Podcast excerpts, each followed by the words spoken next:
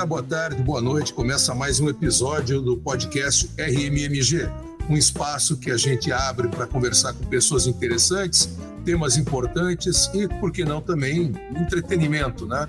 Quem está no carro agora ouvindo nosso podcast, ou em casa, ou caminhando na esteira, uh, vai com o programa de que começa agora entender bastante mais sobre o saneamento no Rio Grande do Sul. O convidado de hoje é Leandro Marim, vice-presidente de operações do Grupo AEGE. Ele é graduado em Engenharia Civil pela USP, pós-graduado pela FGV em Gestão Empresarial e Gestão de Projetos de Infraestrutura. Atua como executivo em projetos de infraestrutura, com destaque para o setor da construção ah, pesada e concessões de rodovias e saneamento. Atua na EGE desde 2013 e nela já exerceu as funções de head de engenharia, head de M&A e novos negócios e diretor de operação, operações regionais. Atualmente é vice-presidente regional, responsável pelos contratos e concessões das regiões sul e sudeste do Brasil da AEGEA. Leandro, obrigado por comparecer aqui ao nosso programa, né? E vamos conversar um pouco sobre saneamento. Bom dia, bom dia, Fábio. Bom dia a todos aí, os, os ouvintes, a sua audiência. É um prazer falar com vocês aí.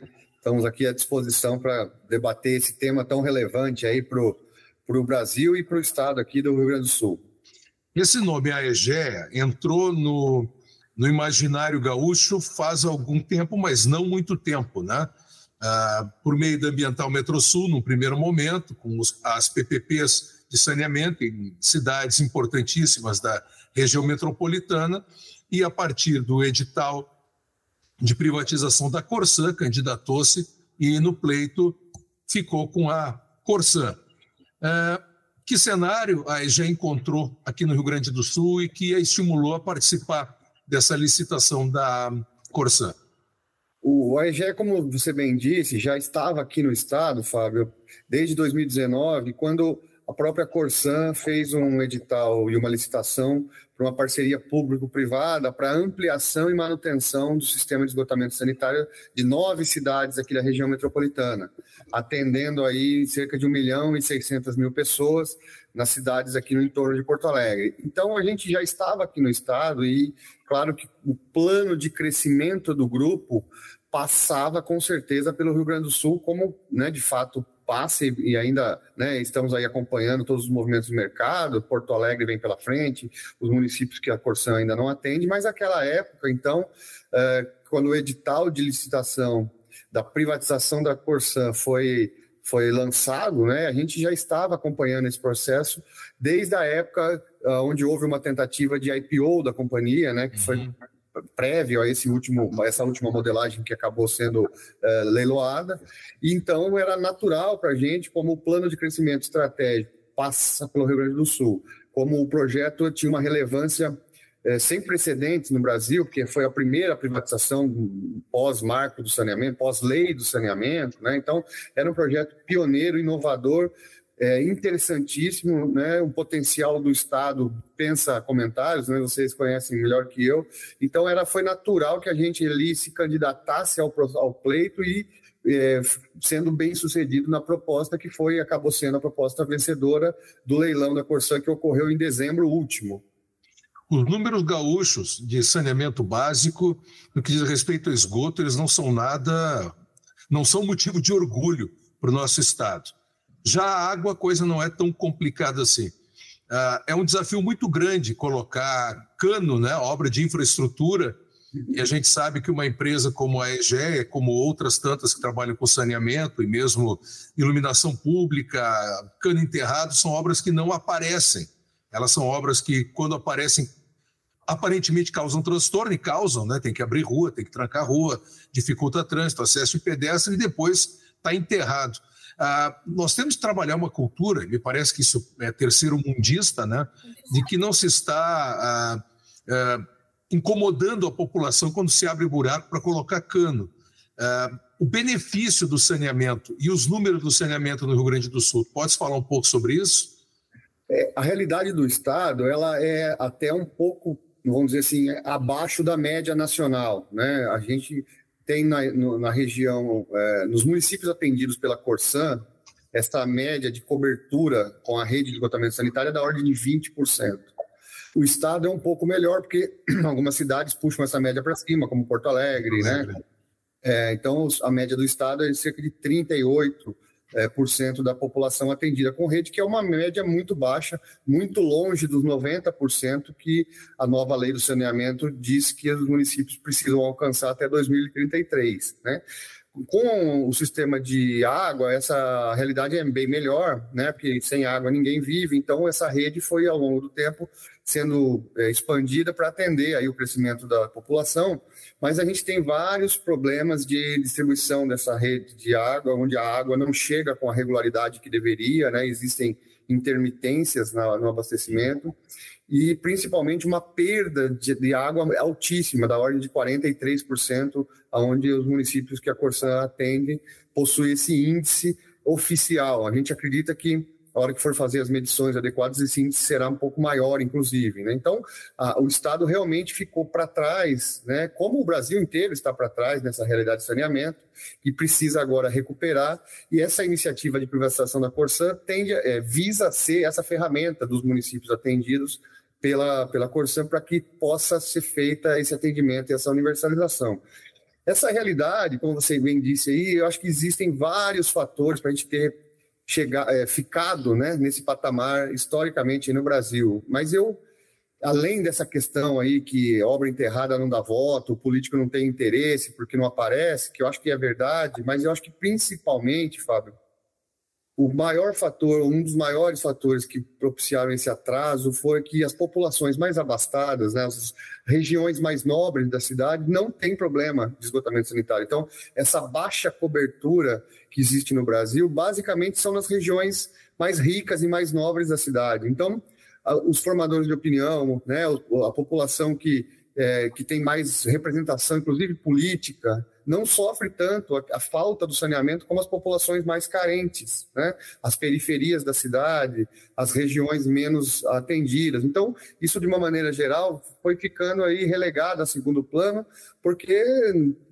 os formadores de opinião, a população mais esclarecida, mais abastada, não tinha esse problema na porta de casa, como tem as, as regiões mais carentes. Né? No estado do Rio Grande do Sul, existem várias cidades grandes, importantes, que tem 0% de cobertura, né? Mas conseguiram com soluções ali paliativas, soluções é, não ideais, como fossas e sumidores, é, resolver, de certa forma, essa questão, é, aparentemente resolver, porque é uma solução muito precária, né, do ponto de vista ambiental.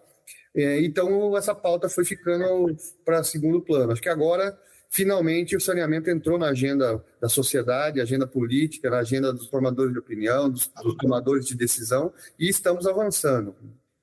Em quanto tempo o Rio Grande do Sul vai começar a sentir o, o, a, o progresso dos trabalhos da EGE?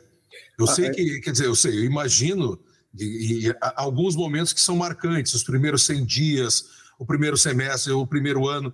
Ah, quando é que se começa a notar alguma coisa? Até assim, ó, a, a, qualidade de vida realmente melhorar. O sujeito está na periferia, pô, não tem mais esse valão aqui na frente de casa, não tem mais mosquito, a, a água está legal que está chegando, não está chegando com cor, não está. É, quando é que se começa a enxergar isso?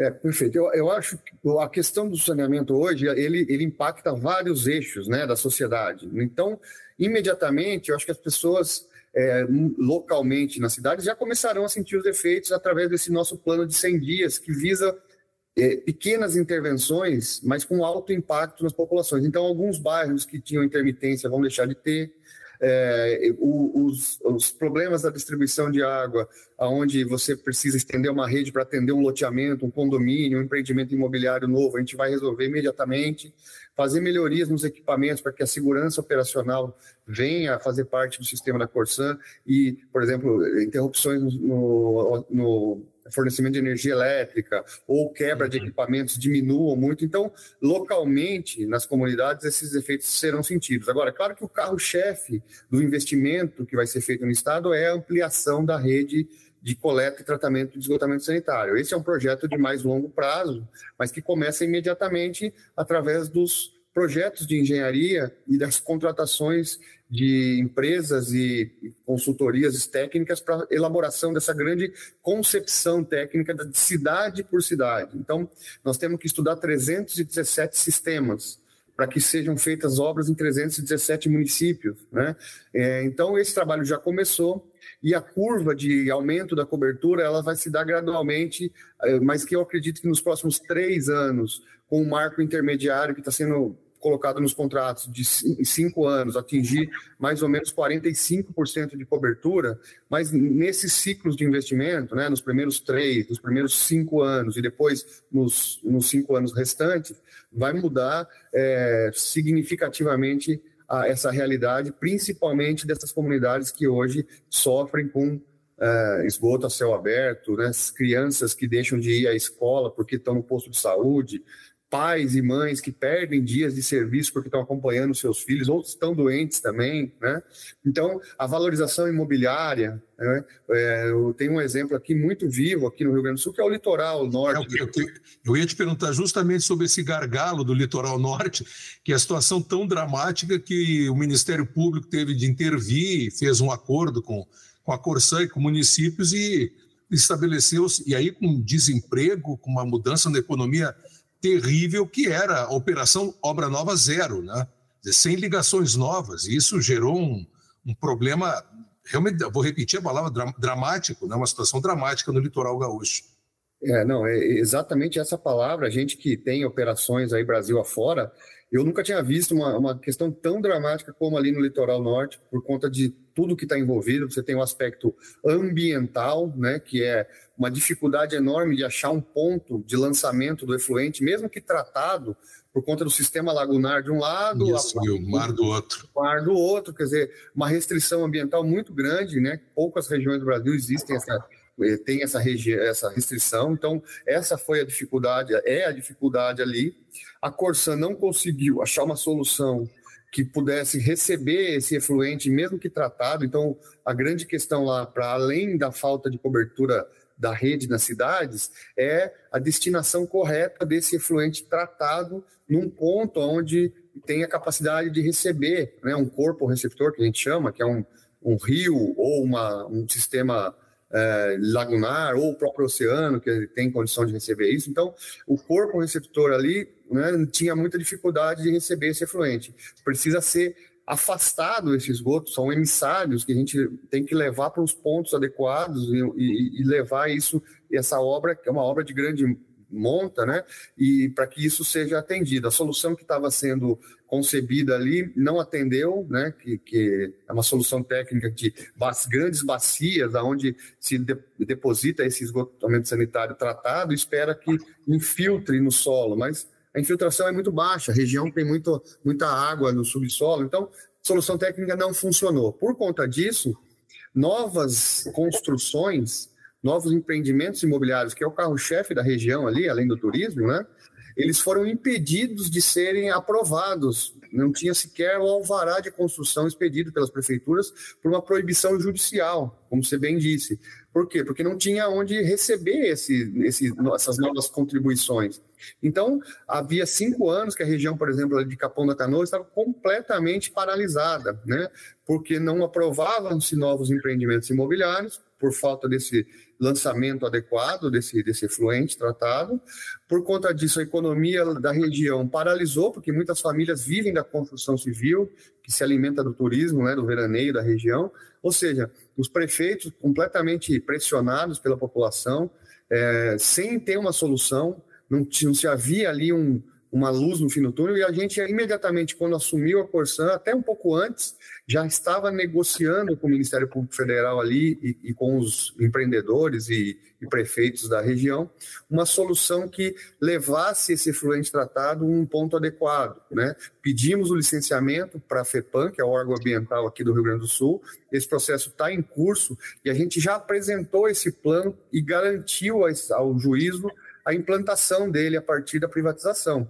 Isso já foi suficiente para destravar todos os alvarás de construção que estavam represados há cinco anos na região. Então, é um problema dramático que a gente já entrou e a população local ali já está vendo esses efeitos já eh, na prática com esse destravamento da região.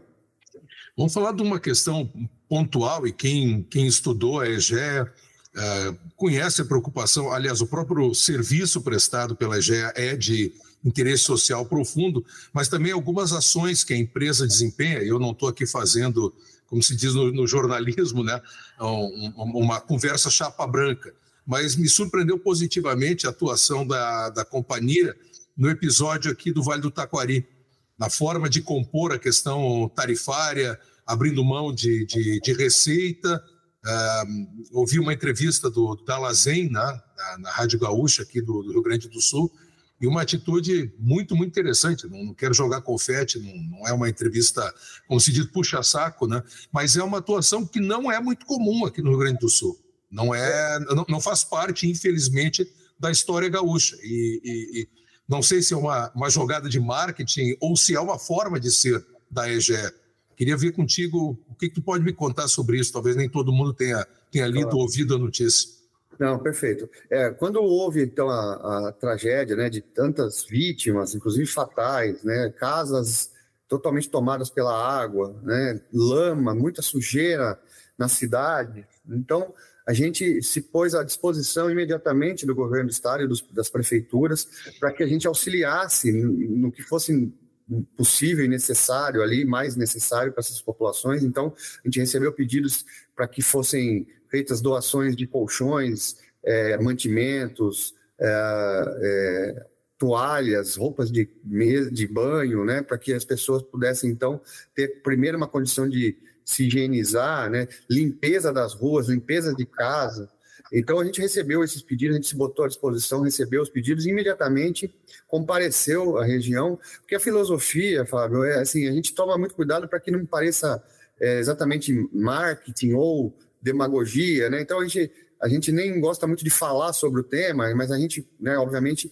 tem uma filosofia de participação efetiva nas comunidades. Os contratos de concessão, característica deles, uma delas, é que é um contrato de muito longo prazo. Né? Uhum. Então, a gente fica na, na, comunidade 40 anos, pelo menos, que são os prazos de vigência dos contratos aqui do Rio Grande do Sul, é, aqueles que estão devidamente regularizados. Né? Depois a gente pode falar um pouco sobre isso também, mas então, assim, a, a, nossa filosofia é de fato de integração na comunidade. A gente é parte da comunidade, né, por um contrato de longuíssimo prazo, que nos impõe que a gente esteja lá efetivamente 24 horas por dia, 7 dias por semana, não só no sistema abastecimento das cidades, mas também dando as mãos à comunidade quando coisas desse tipo nos afetam e nos afetam a todos, né? Porque a gente está lá, estará lá no dia seguinte, na semana seguinte, no mês seguinte. Então, a nossa filosofia é de como, como né, assim, nos parece até natural de que não podemos ficar parados diante de, uma, de, uma, de um assolamento tão grande né, na população onde nós estamos. Então, na verdade, nós estamos fazendo um trabalho de, de ajuda, de auxílio, mas também de recuperação da nosso, do nosso ambiente, da nossa comunidade. Né?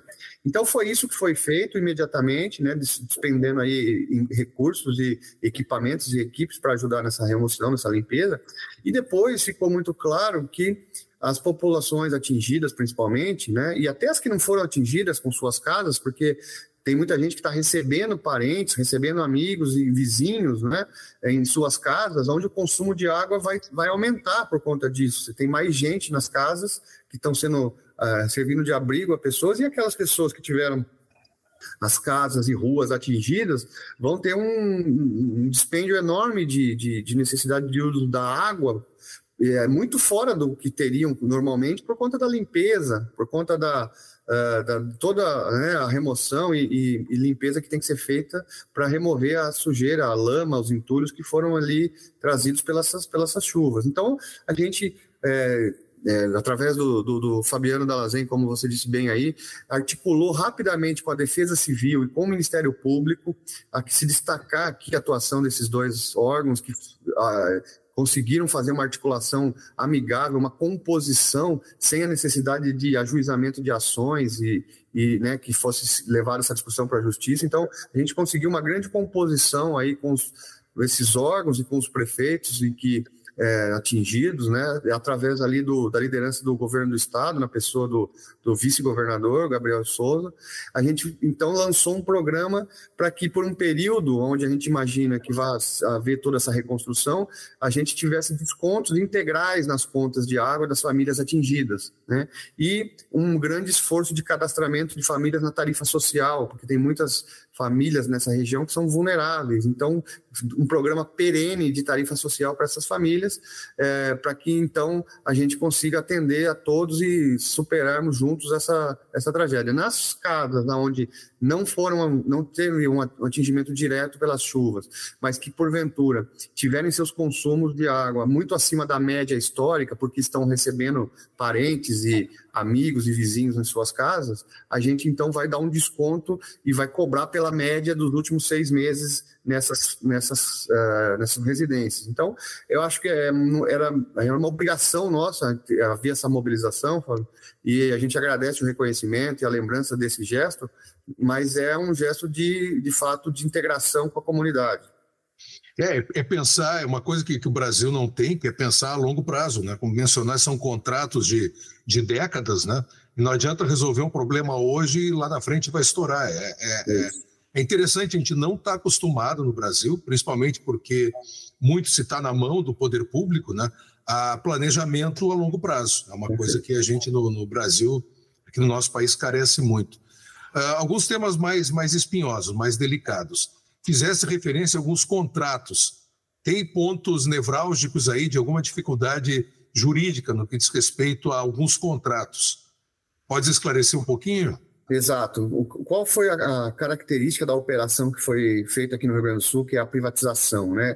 Os contratos com os municípios, com a Corsã pública, eram basicamente convênios entre entes da, da federação, né? Estado, pela Companhia Estadual de, de Água e Esgotamento Sanitário, e os municípios, que são, vamos dizer ali, o poder concedente é, desse, dessa relação. Né? Concedem à Corsã o, o, o, direito de exploração do sistema, mas esses contratos não, é, eles não estavam numa forma adequada uh, frente à nova lei do saneamento. O que, que significa isso? Os contratos não continham as metas as metas de investimento, as metas de universalização. Então, a partir da privatização, esses contratos precisam ser adequados do ponto de vista do marco do saneamento, para que a gente possa então fazer os investimentos esses que nós comentamos aqui até aqui, né? A Corsã tem o contrato, ela continua válido, esse contrato continua válido com os municípios, cada um tem o seu prazo de vigência específico, são contratos ainda de longo prazo, muitos vencem ali é, por volta de 2030, 2028, mas acontece que eles não estão preparados para receber os investimentos. A Corsan não tem como fazer os investimentos se esses contratos não forem adequados e o, os investimentos serem adicionados ao contrato e o prazo desses contratos serem prorrogados para que não precisemos subir a tarifa. Claro. Né? Caso contrário, Uh, o que, que acontece? Se a Corsã for fazer o um investimento num prazo muito curto, de duas uma, ou a tarifa vai subir muito para poder amortizar esses investimentos, ou ao final desses contratos vai gerar um passivo aos municípios, porque os investimentos não foram amortizados. Então, a proposta para todos os municípios é que se prorrogue o prazo, foi a modelagem que o governo do estado escolheu, foi a forma que o governo do estado escolheu, que me parece adequada, né, para que esses contratos permaneçam equilibrados, recebam os investimentos, mas não precisemos subir a tarifa, nem gerar um passivo aos municípios ao final desses contratos, você estende o prazo desse contrato. Então, essa negociação, essa essa, esse diálogo já está ocorrendo com todos os 317 municípios que, que a Corsã tem contrato.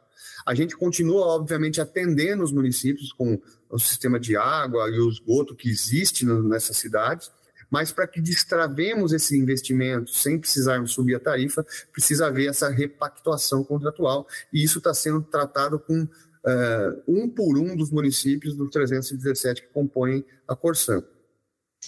Outro tema dentro dessa linha dos temas mais sensíveis, né? Uh, precedeu a, a, assinatura do contrato uma discussão jurídica a respeito, principalmente com a preocupação com recursos humanos, gestão de pessoas. A Corsã é uma grande companhia com funcionários uh, então públicos que se tornaram privados com a privatização. Como é que está a equalização dos interesses nesses primeiros 100 dias em relação a recursos humanos? aquela suspeita ou insinuação, uma defesa extremada do ponto de vista dos trabalhadores, de que haveria demissões em massa.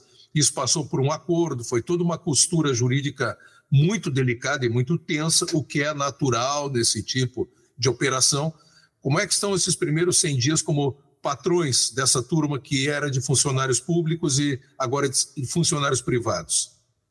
É, esse realmente foi o tema talvez mais, é, vamos dizer assim, delicado, né? Porque envolve vidas de, de famílias, né? São eram 5.600 funcionários aproximadamente a, a época que a gente assumiu o controle da companhia, são 5.600 famílias, então é um tema muito delicado realmente, que a gente tratou com muito cuidado, com muita cautela, para que conseguimos, conseguíssemos ali então encontrar uma solução que fosse é, de consenso a todos. Então, essa solução começou sendo negociada antes de a gente efetivamente assumir o controle da companhia, através de um acordo no Tribunal Regional do Trabalho, aonde a gente conferiu aos todos os funcionários da, da Corsan, e aqui vai um registro, viu, a gente não se considera patrões do, dos empregados, a gente são, somos colegas, né? Somos uhum. colegas aqui, que eu uhum. acho que é, é uma relação que afeta a todos, né? Então, no, no, dia a dia, quem vai prestar o serviço e vai atender a população são os funcionários da Corsan. Não tinha como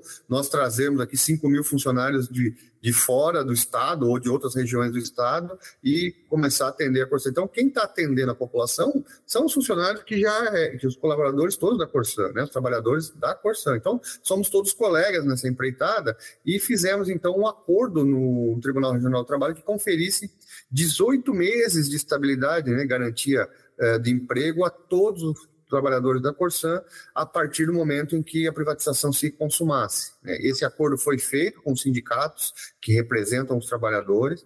Essa garantia de emprego está vigente por 18 meses e o acordo esse que foi feito no âmbito do acordo coletivo das categorias dos trabalhadores da Corsan prevê também que o, o de, em comum acordo com a empresa os, os trabalhadores podem converter essa estabilidade em indenização e pedir para ser, então, é, desligado no quadro de funcionários da empresa. É uma, uma atitude voluntária dos funcionários, mas que a empresa precisa concordar para não descontinuar a uhum. operação uhum. da companhia. Né? Essa é a nossa preocupação. A gente, a gente quer atender todo mundo que, que, porventura, tem um outro projeto de vida, um outro plano de carreira, ou quer se aposentar, enfim, mas não podemos deixar essa situação afetar a empresa. Então, partir do primeiro dia, a gente abriu esse cadastramento de interesse de pessoas que querem é, fazer esse acordo com a empresa, né? Recebemos 1.880 inscrições. Um número grande, hein? Um número bastante relevante.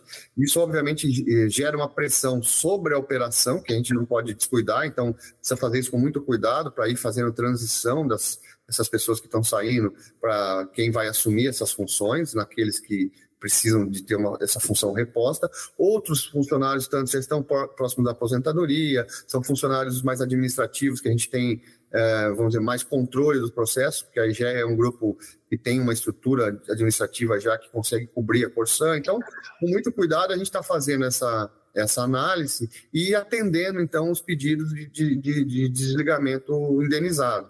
Nós já atendemos 860 pedidos, e temos mais aproximadamente mil aí na fila para analisados e endereçados com algum tipo. A gente quer atender todo mundo, mas a gente não pode deixar a companhia desassistida e a população sem atendimento. Então, essa dinâmica que está se dando, a gente tem percebido que as pessoas que querem ficar estão muito animadas com essa nova realidade da empresa. Acho que isso é muito importante comentar, Fábio, porque eu acho que abre uma outra perspectiva para essas pessoas. Né?